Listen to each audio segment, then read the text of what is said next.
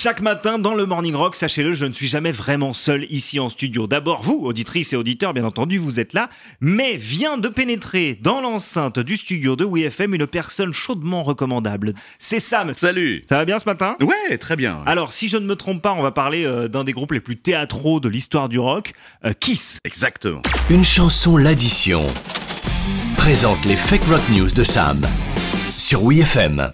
N'avez-vous jamais croisé en soirée un cocktail coco à la main C'est impétueux fougueux qui, pour justifier son amour du rock fête foraine, ou l'achat d'un t-shirt du groupe dans le même magasin de culottes que votre mère, vous balance droit dans les yeux.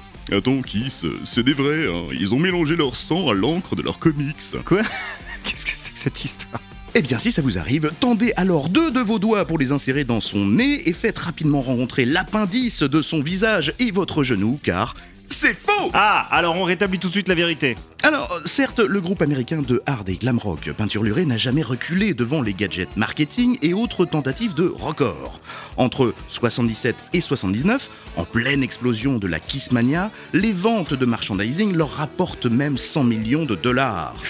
Or, comme Marvel Comics leur propose leur propre bande dessinée en 77, Kiss décide, à grand renfort de photos et présence d'une infirmière et d'un huissier, de mêler le sang de ses membres à l'encre rouge de cet imprimé. Quoi? Ils ont voulu mettre leur sang dans les comics?